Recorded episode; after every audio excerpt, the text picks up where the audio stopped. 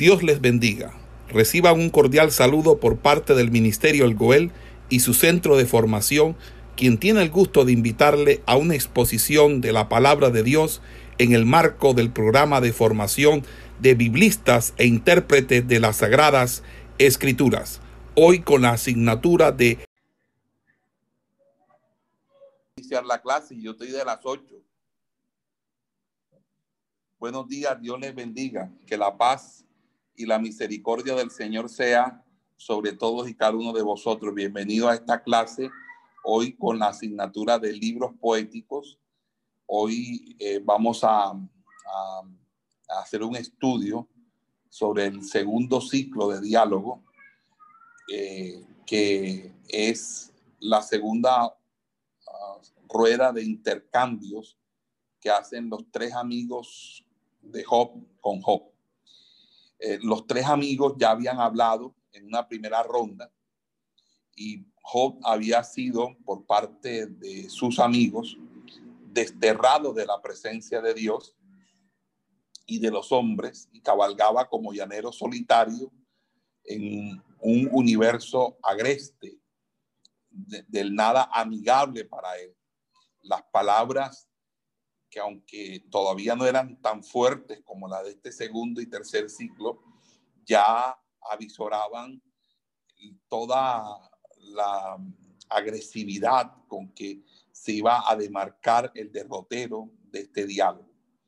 Y tras oír la postura repetida de los tres amigos, Job pasa a una etapa, a una nueva etapa de frustración y aunque ha rechazado las posturas rígidas de, la justicia causalista eh, y determinista por parte de sus tres amigos, no tiene forma de expresar lo que ha observado porque subyace una aparente injusticia de Dios.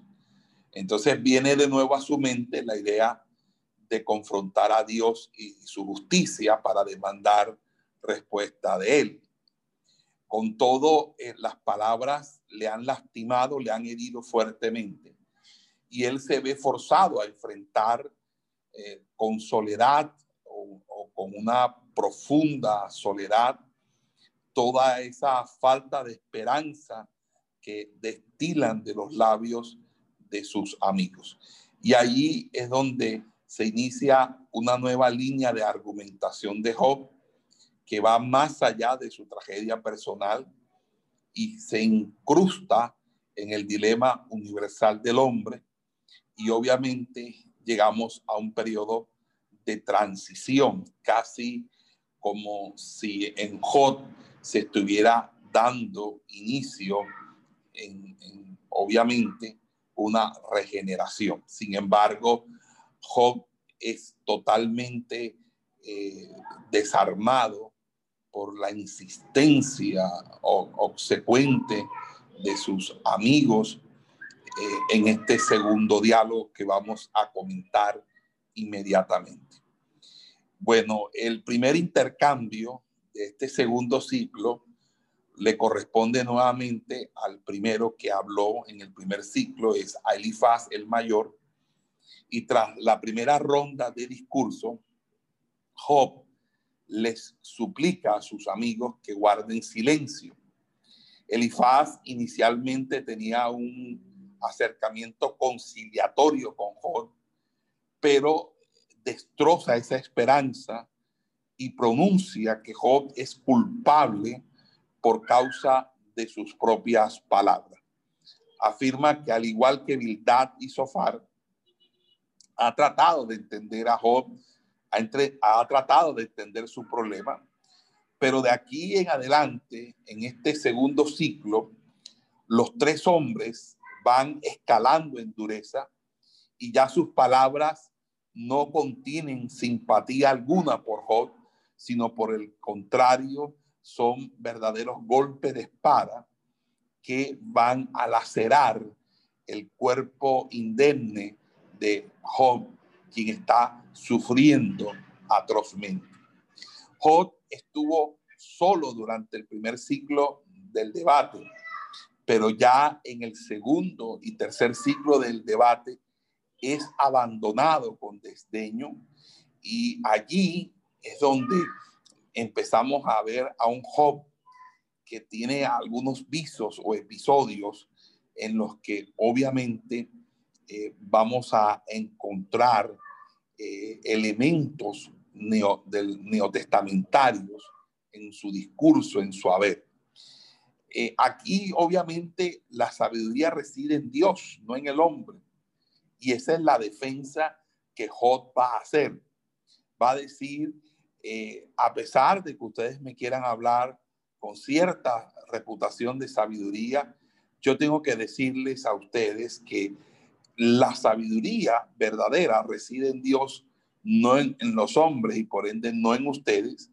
Y mi defensa es precisamente que yo apelo no a la sabiduría de los hombres, sino a la sabiduría de Dios. Y a pesar de que en ese momento Dios no le parece eh, eh, confiable, Job parece haber crecido en la convicción de que sí se hará justicia y que si hay justicia para él, la única manera de que pueda provenir esa justicia es que esa justicia provenga de Dios.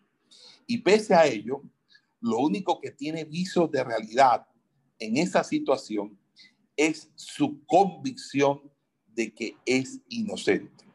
En pocas palabras, se aferra Job tanto a su inocencia, a esa convicción y certeza de su inocencia, que no puede eh, eh, eh, comprender, no puede aceptar para él los dichos de sus amigos que quieren endilgarle a él culpa por la situación.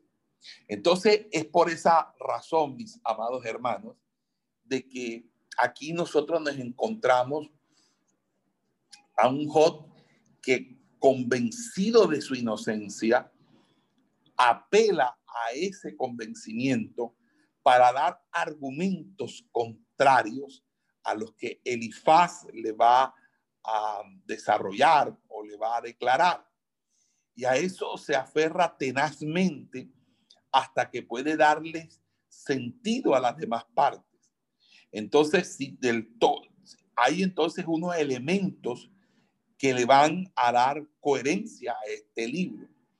Y esos dos elementos son, por una parte, es un libro donde se habla clara y expresamente de la omnipotencia de Dios, de que Dios todo lo puede hacer, de que todo es hecho por Dios o por causa de Dios o con el beneplácito de Dios, pero también el, otro tema o, el otro elemento que da cohesión y coherencia al libro es precisamente la reiterada defensa de la que Job hace de su inocencia. Entonces, en la mente del autor del libro, ninguno de estos dos elementos se puede eliminar.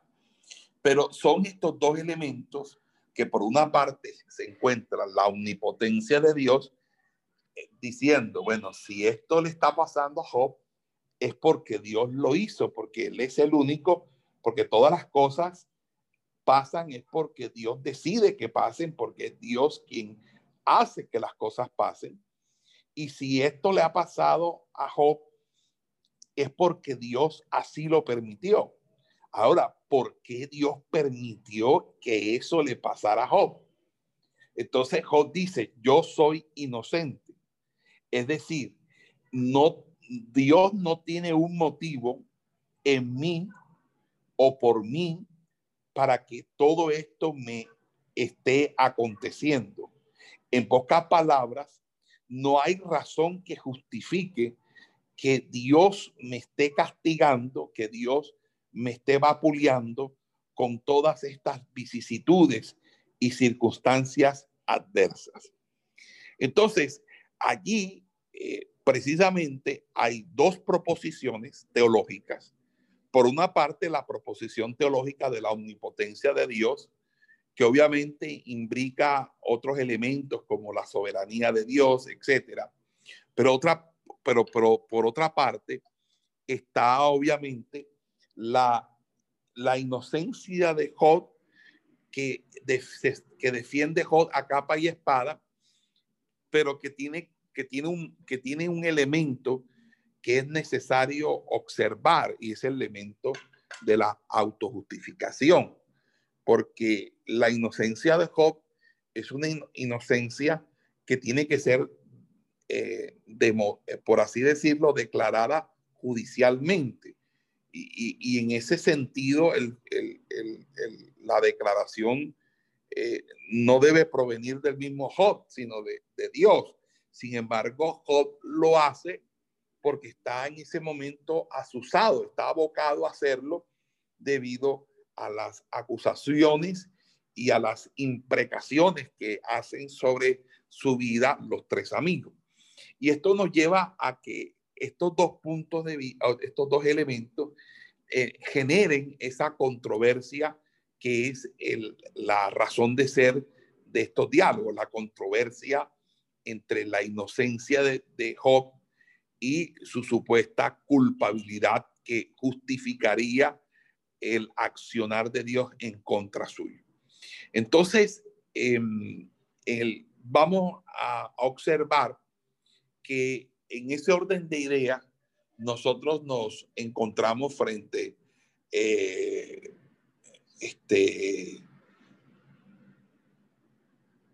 nos vamos a encontrar eh, en, esta situación apretada eh, de esta conversación. La justificación eh, es un tema realmente neotestamentario, es un tema del Nuevo Testamento y, es, y, entendemos, obviamente, por nuestro conocimiento del Nuevo Testamento, que la justificación es por la fe.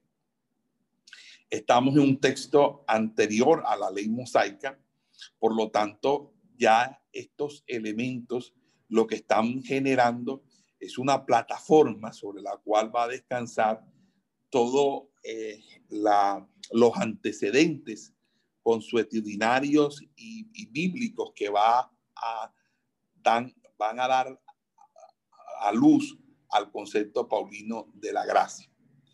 En el segundo intercambio del ciclo de, del segundo ciclo, corresponde a Bildad. Bildad, eh, como sus amigos, se niegan a abandonar su persistente ataque verbal.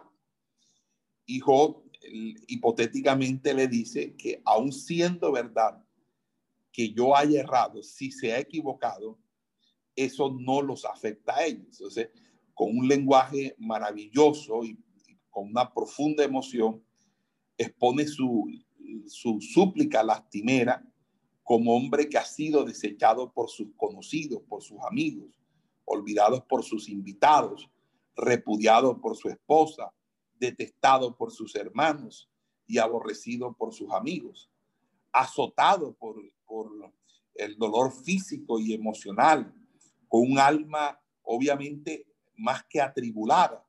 Y Job le suplica a sus amigos en este caso en el discurso con Bildad, que tengan misericordia. Y luego, como el relámpago que, que disipa la oscuridad de la noche por un instante breve, Job reafirma la fe que confesó en el prólogo. Él dice que incluso si muere, verá al Redentor que un día juzgará toda la tierra. Afirma que él mismo espera vivir de nuevo y ver a su Redentor. Y esto es impresionante porque cronológicamente hablando es la primera vez en las escrituras en que se habla o se afirma sobre la doctrina de la resurrección corporal, la doctrina de la resurrección del cuerpo humano. Una doctrina sumamente importante, sobre todo cuando muchas veces se ha negado la resurrección corporal para seguir las, con, las corrientes gnósticas y docéticas que apelan a la resurrección espiritual y no a la resurrección del cuerpo, la doctrina de la resurrección corporal, una doctrina que Pablo va a constituir en el eje de la fe cristiana del Nuevo Testamento. Entonces, aquí este diálogo es sumamente importante porque es un diálogo donde el desespero de Job, la angustia de Job por las palabras tan hirientes eh, que, que increpa contra él Bildad, lo llaman entonces a decir, bueno, si dado el caso que yo fuera culpable de todo lo que me indilgan, de todo lo que me acusan, entonces apelo a la misericordia, porque ¿qué más quieren? ¿Hasta dónde más yo puedo caer en desgracia? Si he sido desechado por mis amigos, he sido olvidado por aquellos que en algún momento yo les di la mano, yo los ayudé, he sido repudiado por mi propia esposa, detestado por mis hermanos, aborrecido por mis amigos, azotado emocional y físicamente con esta plaga que tengo en mi cuerpo, con estas laceraciones producto de esta sarna maligna que me carcome desde la cabeza, desde la, la, desde la coronilla de la cabeza hasta la planta de los pies. Tengo mi alma atribulada y yo lo que necesito es que me den una migaja, una, una, una, pequeña dosis de misericordia. Y, y, y en medio de, de eso sale a relucir uno de los pasajes más extraordinarios del libro que habla precisamente acerca de la resurrección. En el tercer intercambio del segundo ciclo, dirige la palabra Sofar a Job. Y en este turno de Sofar, quien no dice nada nuevo, es la misma historia que ya ha dicho, que Dios castiga a los malos, así que es mejor que Job arregle cuentas con Dios. Pero Sofar está tan agitado por el último discurso de Job que se siente insultado por él y procede a hacer una defensa categórica de él. Y hace tres afirmaciones para probar que el destino de los hombres malos es en verdad terrible. Dice, por ejemplo, que su vida es breve, que su placer es temporal y que su muerte es dolorosa. Y entonces, luego de, decir eh, todo esto eh, como una sátira directa a Job, diciendo entonces que su vida es breve, es decir, Job, vas a morir joven, todo lo que tú tuviste que fue placentero para ti fue temporal y ahora vas a morir con ese dolor que ahora tú sientes. Entonces, luego de apelar una vez más a, su comprensión y simpatía, es decir, eh, Job responde las afirmaciones de Sofar creyendo poder apelar o llegar a que Sofar lo comprenda, tenga la más mínima simpatía y empieza a refutar una por una todas las afirmaciones que Sofar ha hecho. Y afirma que desde su punto de vista parece que los malvados tienen vidas largas, es decir, no es que sean vidas breves, son vidas largas, que no es tan frecuente que sufran calamidades y que la muerte de ellos no es distinta de la de ningún otro ser humano. Entonces, punto por punto, Job toma el discurso de Sofar y lo hace trizas. Para Job, el sistema teológico que, que tiene Sofar en su mente, que, que, que son las doctrinas preconcebidas de Sofar, los ciega para, para no ver los hechos, para no ver la realidad de los asuntos, para no ver cómo realmente suceden las cosas en el mundo y en la vida. Esto hace que Sofar a los ojos de Job sea el más dogmático y el más recalcitrante de todos. Entonces el cuadro que Job dibuja de los malvados incluye a los que viven hasta viejos, a los que son prominentes, a los que tienen hijos y nietos felices a su alrededor, a los que viven seguros, a los que poseen rebaños fértiles, a los que se gozan y tienen paz, a los que son ricos y a los que mueren en paz. Entonces, Job observa que los malvados no tienen necesidad de servir a Dios porque logran todo por sí mismos y por tanto deliberadamente rechazan a Dios y no quieren saber de él porque obviamente confían en sus riquezas, confían en su buena fortuna, confían en que todo en su vida les ha salido bien. Y entonces, obviamente no tienen nada, no reciben de él más de lo que ya tienen. Y con esta descripción de los malvados, en tan resplandecientes términos, Job no quiere inferir que obviamente esté de acuerdo con la postura de los malvados, ni que obviamente quiera seguir sus caminos. Lo que él afirma es, los, es que los malvados, sean prósperos o pobres, terminan siempre muriendo por sus propios pecados.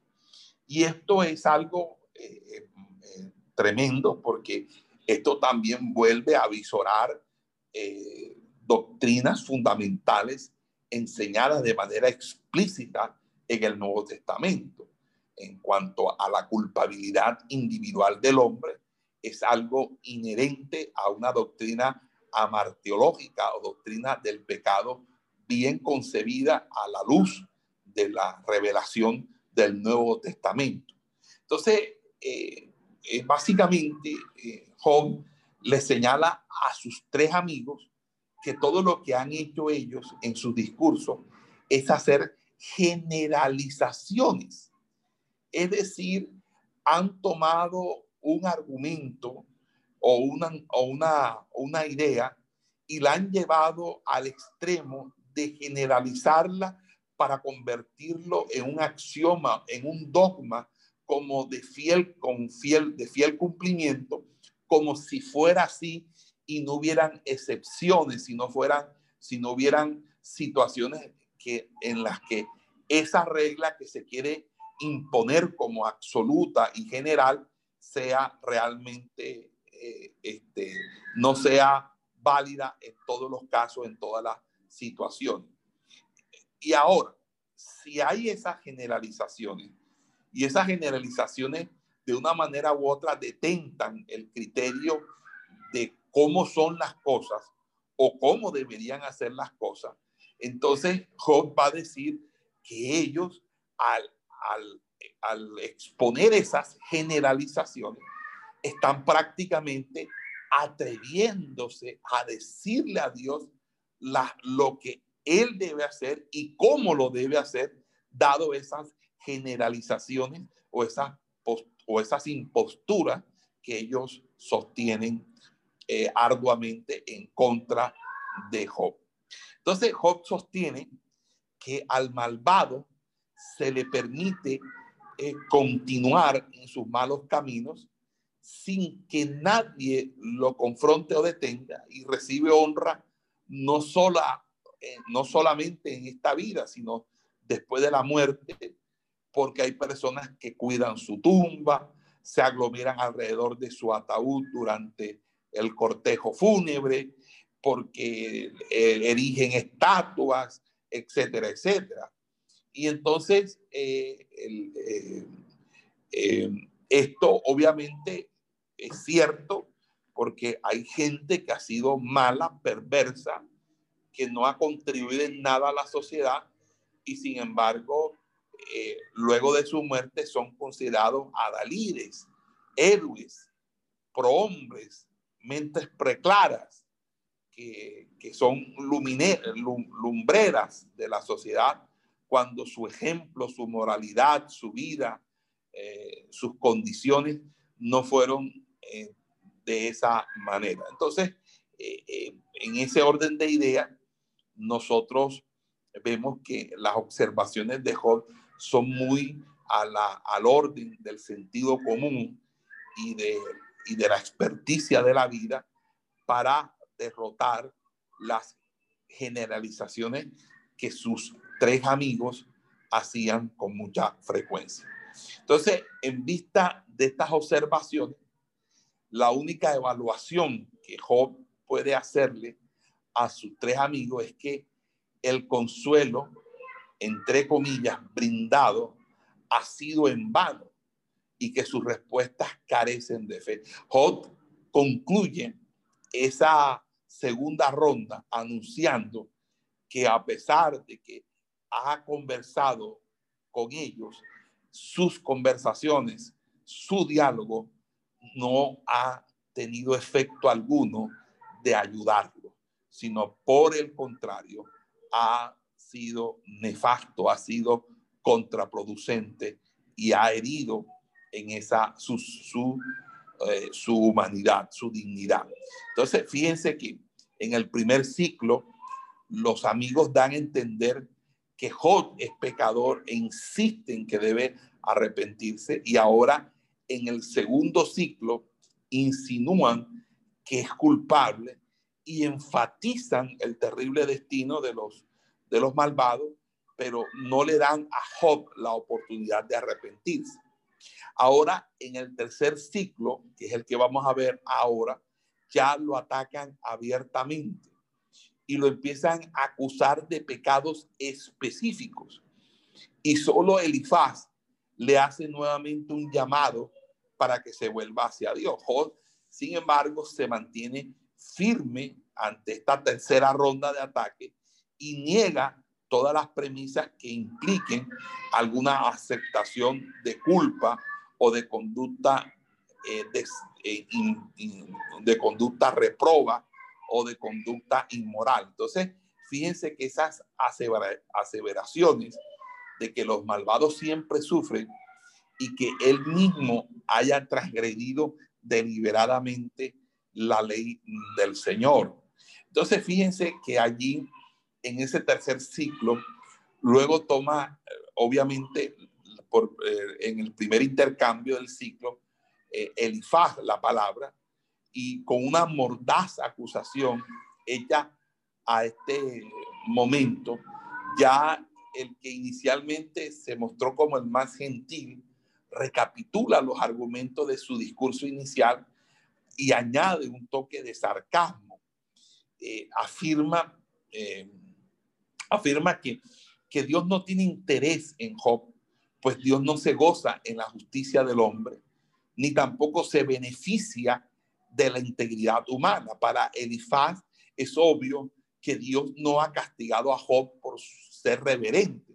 Así que la única explicación para sus acciones es que está castigando a Job por una gran maldad. Dios se ha percatado de Job solo porque éste ha pecado y, y por ende lo ha castigado, lo ha reprendido a causa o por ocasión o en consecuencia de su propio pecado. Entonces, el tipo de teología de Elifaz intenta explicar este silencio de Dios eh, eh, con una especie de mezcla entre error y verdad. Es cierto que Dios no necesita del hombre, pero, pero aún así, Él añora su compañía, así como su adoración y amor. Es cierto que Dios juzga la iniquidad, pero esa no es su única razón para comunicarse con el hombre. Entonces, fíjense que Elifaz dice cosas ciertas y cosas que no son ciertas. Y en esa mistura de lo verdadero y lo falso es donde obviamente se construyen las herejías, las falsas doctrinas y los movimientos eh, heresiarcos que muchas veces se dan aún actualmente en nuestras congregaciones. Elifaz sigue acusando a Job y lo acusa ahora de abusos sociales, es decir, de, hacer una, de ser una persona que ha cometido males sociales, es decir, que ha sido una eh, persona que no ha tenido una consideración de los pobres, de los menesterosos, de la viuda, del huérfano, y sin tener evidencia de ninguna clase, lo acusa de esos males y lo hace describiendo una acusación general ya hecha. Y entonces empieza Elifaz a fabricar un catálogo de crímenes, empieza a, darle un listado de las cosas malas, de las cosas que, que quieren endilgarle a Job y, decirle que esto eh, es propio de aquellos que como detentan el poder, como tienen cierta riqueza, entonces todo esto eh, se, es una fábrica, es una fabricación, ¿verdad?, de crímenes contra Job eh, eh, que, que, lo, que señala Elifaz por ser una persona que teniendo poder y riqueza no actuó con justicia con los demás. Entonces dice que Job se ha, aprovechado del pobre, pidiéndole saldar las deudas con la ropa que lleva encima, que no le ha dado agua al sediento ni pan al hambriento y que ha abusado de viudas y huérfanos.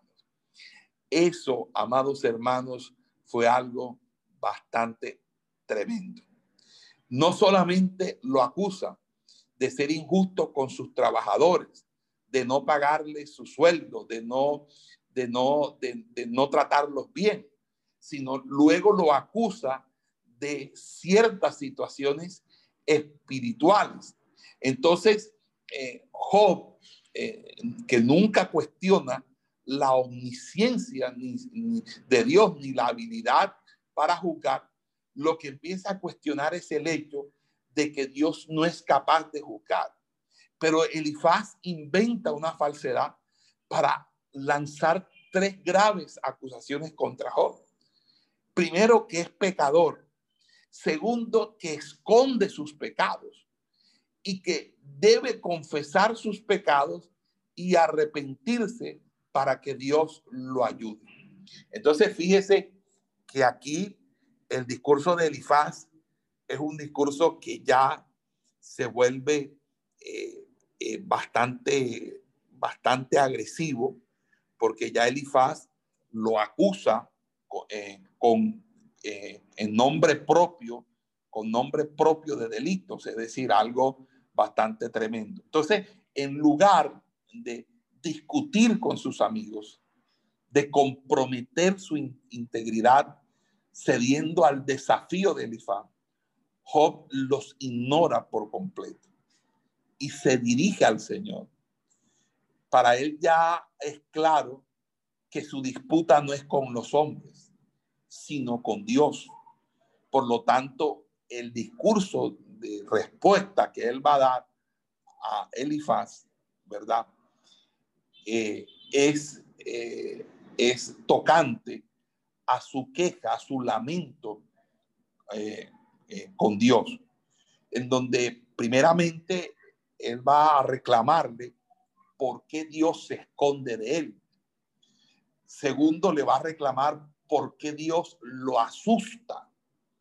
Y tercero, por qué lo tiene anonadado, perplejo. ¿Por qué lo, tiene eh, en, ese, eh, en es, atónito en ese sentido? Y ya no espera que Elifaz, Bildad y Sofar se identifiquen con él, sino que ahora asume una postura defensiva y un tono defensivo y reta a cualquiera a que demuestre que él es un mentiroso. Amén. Eso es lo que eh, sucede allí. Luego que Elifaz termina, Bildad enseguida, en ya estamos en el capítulo 25, y el discurso de Bildad, que está en el capítulo 25, es el más corto de todos los discursos y gira en torno al poder y la justicia de Dios. Y es penoso ver cómo los amigos de Job hablan con tanta propiedad de Dios cuando al final Dios revela que en realidad no sabía de lo que estaban hablando. Entonces, con demasiada frecuencia, los que más hablan de Dios son los que menos lo conocen. Bildad exalta la majestad de Dios y al hacerlo eh, busca que busca que Job enfrente la realidad de su propia indignidad. Naturalmente Job no tiene pleito con, con el concepto de la majestad de Dios y no le haya ton ni son al resto del discurso de Bildad, porque no ofrece una esperanza de, de reivindicación, que es lo que tan desesperadamente está anhelando Job. Tampoco una esperanza de purificación, que es lo que ya ha dicho que no necesita. Entonces, con esta nota de disgusto, de, de, desesperanza, acaban las palabras de los amigos de Job porque ya Sofar no habla en este tercero. Entonces allí los capítulos 26 al 31 conforman el discurso más largo de Job, porque entonces Job empieza eh, el capítulo 26 una respuesta a Bildad, pero es claro que en los capítulos 27 hasta el 31 Hace un gran final para los tres hombres. En esa respuesta final, Job desacredita la sabiduría de Bildad y pronuncia un discurso sobre la sabiduría de Dios. Entonces, lo corona eh, con un discurso donde expresa el deseo de volver a tener la gloria anterior, donde se duele de su miseria presente y donde declara nuevamente su inocencia. Entonces ahí reconoce el poder de Dios, pero sigue cuestionando su justicia y finalmente busca su sabiduría. Entonces, a partir del versículo 20, del capítulo 28, vamos a, entrar a lo que podríamos denominar el postdiálogo, el postdiálogo. El postdiálogo inicia con un poema de la sabiduría que vendría siendo el capítulo 28. Inicia allí en el capítulo 28. Ese postdiálogo inicia en Job 28 y también se le conoce como el poema de la sabiduría. No parece guardar relación con lo que antecede ni con lo que sigue y parece que su, su espíritu es diferente, pero el tema está en línea con las palabras de Job que es la incapacidad humana de hallar la sabiduría de Dios. Y este capítulo va a refutar a los tres amigos, a los tres consejeros, quienes han afirmado conocer los caminos de Dios. Pero es Dios ahora quien va a afirmar que el hombre no debe presumir de poder discernir los, los misterios inescrutables, los caminos insondables de nuestro majestuoso Dios. Entonces, pese a sus destrezas, el hombre no puede descubrir, va a decir Job, o comprar la sabiduría, pues solo Dios sabe dónde se puede encontrar la verdadera sabiduría. Job habla de los metales que el hombre extrae de las minas y habla de las formas ingeniosas en que Em, se descubren estos metales preciosos, estas piedras preciosas bajo la superficie de la tierra, en el subsuelo de la tierra. Y, los respiraderos permiten que la luz llegue a las profundidades de la mina donde jamás han vivido las personas. Entonces, los mineros, olvidados por quienes caminan en la superficie, dice que se balancean suspendidos por cuerdas con las que bajan a los pozos que están fuera de la mirada de quienes están en, arriba en la superficie y toda esta actividad permite que salga a la luz los metales y las eh, piedras preciosas que están ocultas en la oscuridad. Básicamente está haciendo eh, una, eh, una, una metáfora continuada para hablar un poquito acerca de, esto. Entonces, eh, de, cómo se, extrae la sabiduría. Entonces, eh, sigue diciendo que a pesar de, las habilidades tecnológicas que el hombre posee para extraer piedras preciosas que, que se encuentran más allá de la vista de hombres, aves y bestias, el hombre no puede hallar la sabiduría, no conoce su valor ni encuentra su ubicación. Entonces, en este poema, a la sabiduría, Job da tres respuestas a su propia pregunta de dónde se halla la sabiduría. Entonces él dice que no se encuentra en una mina, dice que no se puede comprar y que la sabiduría proviene solo de Dios. Entonces va a decir esta frase que es una frase muy importante, que es la frase de Job capítulo 28, capítulo 28, versículo 28. Dice, el temor de Dios es la sabiduría y el apartarse del mal la inteligencia. Vuelvo y repito lo que Job 28, 28 dice. El temor de Dios es la sabiduría y el apartarse del mal la inteligencia. Entonces, en esta descripción que hace Job de Dios, sin importar lo que digan sus amigos de él, revela que realmente quien es sabio es Job, porque Job ha dicho realmente en qué se resume la sabiduría de Dios, en el temor de Dios y apartarse del mal. Entonces allí, al decir que el temor de Dios es la sabiduría y el apartarse del mal la inteligencia, entonces allí está llegando a un clima en su discurso, aunque su discurso no va a acabar ahí, porque en los siguientes tres capítulos Job revisa su vida y reta a Dios para que haga dos cosas, una de o una de dos cosas, que lo reivindique o que lo juzgue. Y con ese resto concluye el debate y provoca la intervención de dos nuevos eh, participantes, que va a ser Eliu y obviamente el mismo Señor, eh, que es quien habla, ¿verdad? Al, final o, luego.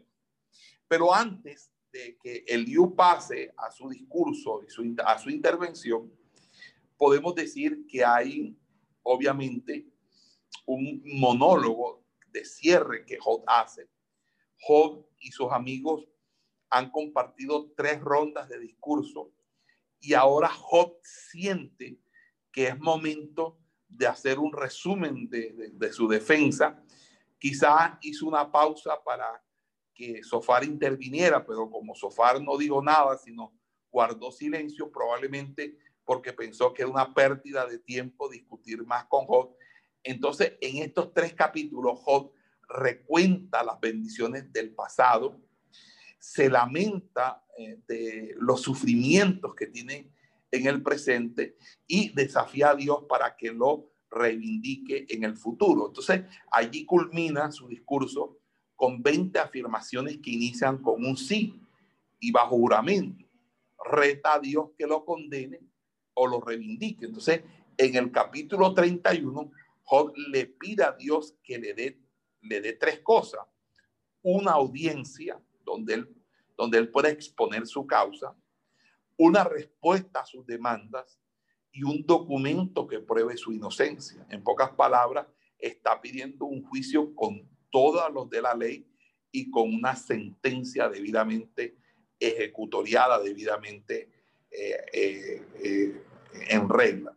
Entonces, si Dios no puede hacer estas cosas, está dispuesto entonces a que Dios le envíe las maldiciones que ha incluido en su juramento. Entonces, Job está listo para relatarle a Dios cada paso dado, si eso es lo que él requiere para llevar a término el caso. Entonces, no tiene nada que esconder, no es hipócrita, no tiene miedo de las personas, etcétera, etcétera. Entonces, Job allí luego menciona tres pecados específicos que hacen tropezar a los hombres. Hay tres pecados específicos que hacen tropezar a los hombres.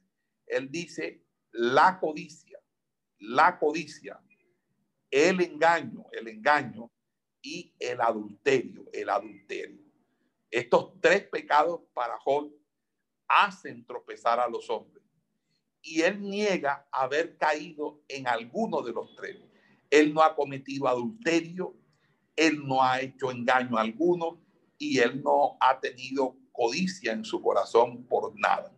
Entonces, luego habla de cómo ha tratado a sus siervos y cómo se ha preocupado por sus vecinos, es decir, cómo él trataba a sus trabajadores, que no era cierto que él fuera una persona déspota o una persona mala con sus trabajadores, sino muy por el contrario, él siempre estuvo preocupado por ellos y cómo se había preocupado por sus vecinos. Habla de cómo ha adorado a Dios con corazón sincero. Después menciona cómo ha sido su mayordomía sobre la tierra que Dios le ha dado. Cuando termina de hablar, todos quedan como en silencio a la espera de lo que va a acontecer, porque de pronto dirán, ¿o ¿será que Dios enviará un juicio inmediato y probará que Job es culpable? ¿O Job ha retado a Dios porque está seguro que lo va a reivindicar? Bueno, entonces los tres amigos de Job guardan silencio, amedrentados de cómo ha osado hablar así de Dios y cómo ha podido dirigirse tan descaradamente a él, están seguros que lo que ahora ocurrirá es que Dios lo juzgará. Sin embargo, Dios calla, pero en la multitud reunida alrededor de la ceniza hay alguien que decide no guardar silencio. Aquí parece ser que ese, esos discursos que se tuvieron que haber prolongado por varios días empezó a atraer a, una, a, una, a un grupo de personas escuchando a esos hombres sabios y, y, eh, hombres importantes, reconocidos en toda la región, eh, eh, hablar. Pero allí había un hombre llamado Eliú, un hombre tan poco conocido que necesariamente no tuvo que, obviamente, no sé, o sea, la, la gente eh, no lo identificaba. Entonces, eh, empieza aquí el llamado eh, discurso de Eliú. Entonces, ese discurso de Eliú es un discurso largo, es un discurso que abarca seis capítulos de la Biblia y habla obviamente del carácter de Dios, aplicándolo a la situación de Job. Y se lo voy a resumir brevemente. Eliú afirma que Dios habla a través de él, que está lleno de gracia, que es un hombre justo y que es grande, aunque Eliú dice algunas de las mismas cosas que han dicho antes los otros tres, su fin es distinto. No desea probar que Job es pecador, sino que su perspectiva de Dios está errada. Entonces introduce una nueva verdad en el debate que no había sido articulada, que no había sido agregada, que no había sido expuesta. Y, él, y esto es interesante, porque él dice, Dios envía el sufrimiento no necesariamente para castigar nuestro pecado, sino para mantenernos alejados del pecado y hacer de nosotros mejores personas.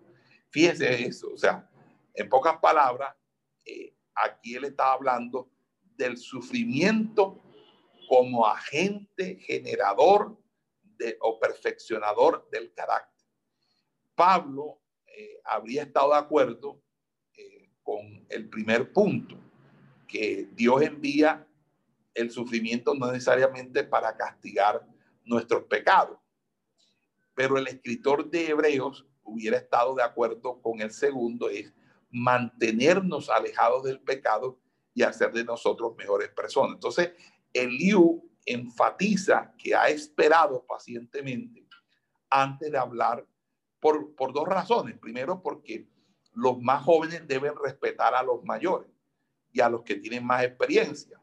Y segundo, porque él deseaba escuchar el debate completo para tener a la mano todos los argumentos. Entonces, en Job 32 se menciona cuatro veces que Eliú está enojado. Está enojado con los tres hombres por no refutarle a Job y está enojado con Job por justificarse a sí mismo en lugar de justificar a Dios. Entonces, creyendo haber comprendido claramente a Job, resume los argumentos de la siguiente manera, es decir, Job le ha presentado a Dios su problema, ha dicho que Dios no desea responderle, ha insistido en que Dios, en, Dios eh, le ha negado, Dios le ha negado eh, la justicia. Y cuarto, ha defendido la tesis que la suerte de los justos no es mejor que la de los impíos. Entonces, el pensamiento básico de los discursos de Eliú es que Dios permite el sufrimiento para corregir y disciplinar al ser humano. Entonces es probable que mientras Eliú hablaba, se empezó a formar una tormenta a la distancia y que cuando acabó de hablar, esta estalló, ¿verdad? Y respondió Jehová a Job desde un torbellino. Y Job recibirá obviamente lo que ha pedido. Ha pedido un encuentro personal con Dios. Ahora Dios se le aparece.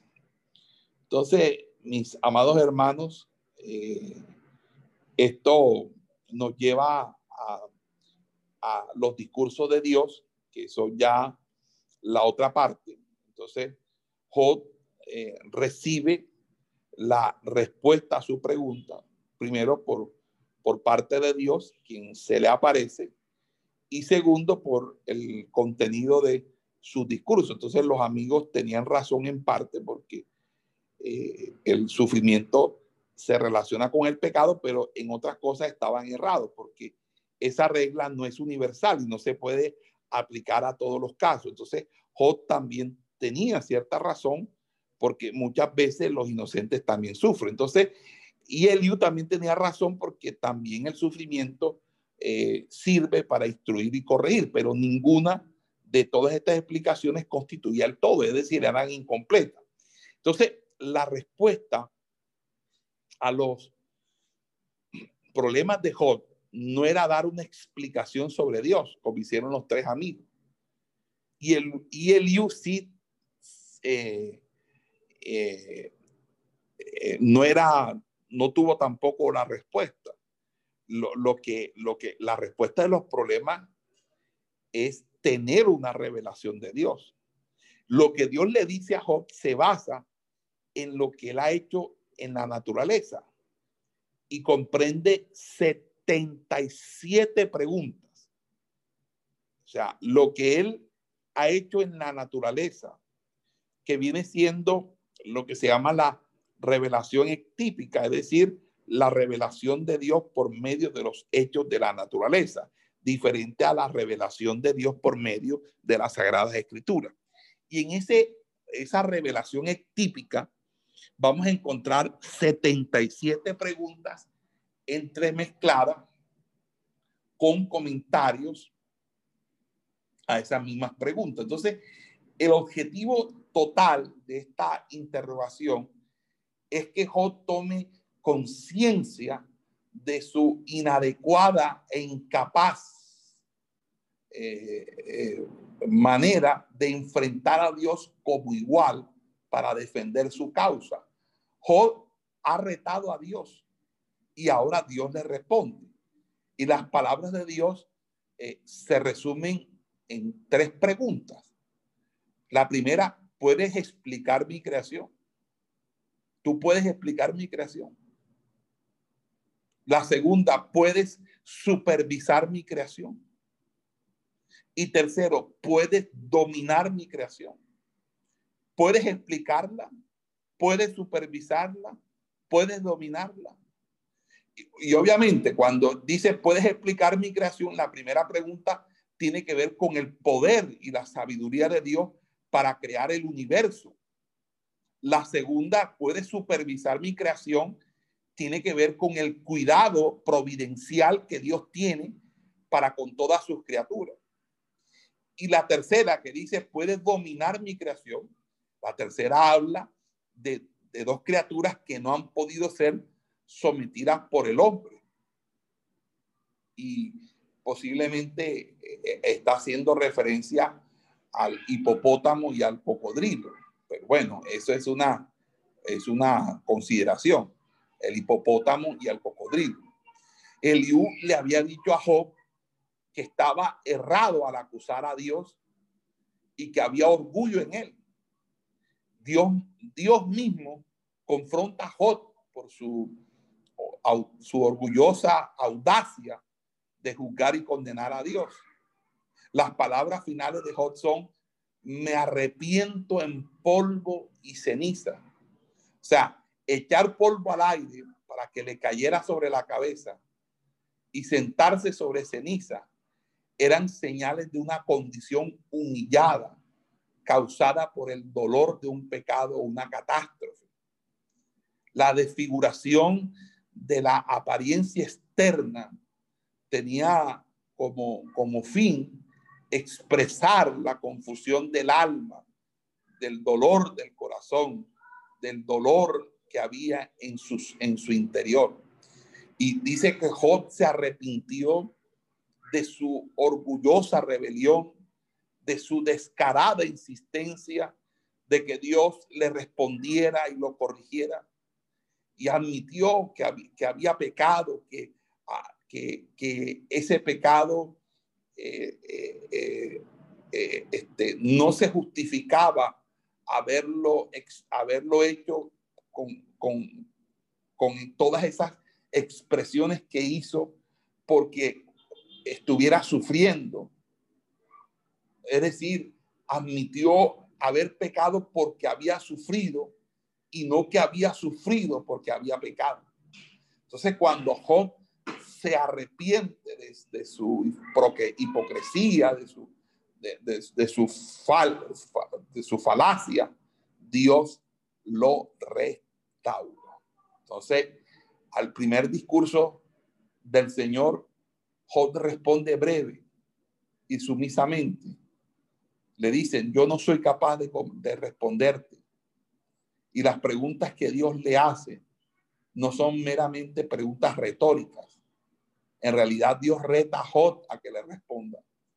Por eso el segundo discurso de Job, Job se retracta y concede que no conocía que no podría haber conocido nunca el misterio completo del universo moral. El, sufrimiento es a veces un misterio, amados hermanos.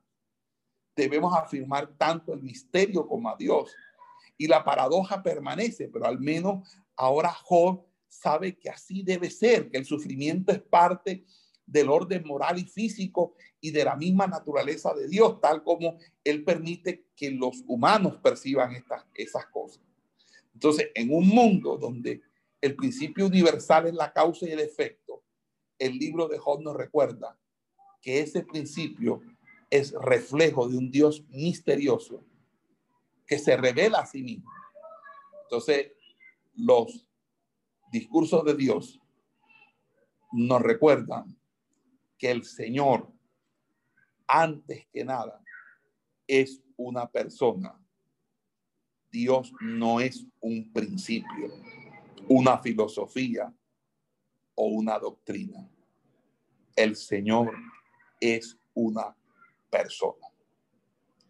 Y con este discurso, ok, nosotros eh, vamos a, a, decirle que fue tremendo todo esto, todo esto fue tremendo porque Jod realmente había oído de Dios, pero no había tenido una presencia, una relación personal con Dios. Fíjense que son los discursos de Dios el clímax del libro. Pero la historia no termina en el capítulo 41, hay un capítulo último, el 42, un capítulo más. Y allí se ve que la justicia divina existe tal como lo indican los discursos de Dios. Pero la restauración de la fortuna de Job revela, más allá de la justicia, más allá del amor, más allá del perdón, más allá de la benevolencia, Job sabe ahora que la justicia no es la suma de la vida humana ni el todo de Dios. Más aún solo porque la justicia de Dios es real la integridad humana es algo que Dios ni puede ni desea ignorar. O ha defendido su propia integridad y al hacerlo ha defendido la de Dios. Jod, el siervo, se convierte entonces en Jod, el intercesor. Dios se enoja con los tres amigos porque no dijeron la verdad sobre él. Tuvieron que buscar la reconciliación con Jod para que él orara por ellos. Al perdonar a sus amigos y orar por ellos, Jod trae nuevamente bendición a su vida. Si nos negamos a perdonar a los demás, lo único que logramos es herirnos a nosotros mismos. Jod no tenía nada que, que detuviera el perdón, muy por el contrario, él sabía la necesidad de perdonar a sus amigos, aunque sus amigos le hubieran fallado, aunque sus amigos le hubieran traicionado, aunque sus amigos lo hubieran acusado vilmente, sin evidencia. Porque Job seguía siendo un hombre de Dios. Nosotros no debemos malinterpretar el, el capítulo final y concluir que al final de todas las pruebas todos los problemas se habrán resuelto, que todos los malos sentimientos se habrán perdonado y que todo el mundo vivirá feliz y para siempre. Las cosas realmente no ocurren así. Este capítulo lo que sí nos asegura que sin importar lo que pase, Dios siempre escribe el último capítulo. Dios siempre escribe el último capítulo. Dios siempre eh, eh, nos permitirá a nosotros confiar que Dios hará lo correcto sin importar cuán difícil sea nuestra situación. Pero la mayor bendición de Job no fue recobrar su salud, su riqueza, ni reconstruir una familia y un círculo de amigos. Su mayor bendición fue conocer mejor a Dios y comprender en forma más profunda su forma de trabajar. Por eso Santiago dice, habéis oído de la paciencia de Job y habéis visto el fin que le dio el Señor, porque el Señor es muy misericordioso y compasivo. También en Hebreos 12 nos dice, es verdad que ninguna disciplina al presente parece ser causa de gozo, sino de tristeza pero después da fruto apacible de justicia a los que por medio de ellos han sido ejercitados. toda la historia de Job, vemos la paciencia de Dios y la capacidad del hombre para soportar. Y cuando ambas cosas actúan en armonía, sin duda el hombre saldrá de la prueba, saldrá como el oro refinado para recibir la corona de, vida. Jod terminó su peregrinaje espiritual triunfando. Fue lanzado a las profundidades, pero aún estando en las más recónditas profundidades, estas no lo vencieron porque él fue restaurado. Y el libro termina cuando Jod es nuevamente próspero, exitoso, eh, tiene una familia feliz, a su alrededor. Hay cinco lecciones que me parecen muy importantes que se aprendan del libro de Job. Primero, que el propósito, el propósito del sufrimiento humano no es siempre evidente para el que sufre ni para los que lo rodean. El propósito del sufrimiento humano no es siempre evidente para el que sufre ni para los que lo rodean. Segundo, el sufrimiento puede beneficiar al que sufre, puede refinar su carácter y ennoblecer su personalidad. El sufrimiento puede beneficiar al que sufre, puede refinar su carácter y ennoblecer su personalidad. Tercero, el tema del sufrimiento no tiene solución dentro de los límites de esta vida. Debe verse a la luz de las recompensas y ajustes de la eternidad. El tema del sufrimiento no tiene solución dentro de los límites de esta vida. Debe, debe verse a la luz de las recompensas y ajustes de la eternidad. La cuarto, la perfección del carácter moral es posible al mismo tiempo que las malas interpretaciones, las sospechas, la mala salud, la pobreza y un conocimiento parcial. Job, siendo perfecto delante de Dios, malinterpretó a los hombres y sospechó de ellos. Tuvo mala salud y pobreza y su revelación de la voluntad de Dios fue parcial. Pero es posible al mismo tiempo la perfección del carácter moral y las malas interpretaciones. Quinto y último, el sufrimiento de Dios, el, sufrimiento de los hombres de Dios siempre revelará la gracia de Dios. El sufrimiento de los hombres de Dios siempre revelará la gracia de Dios. Con esto, mis amados hermanos, terminamos eh, este, este material del libro de Job. Y si tienen algunas preguntas, concluimos la grabación.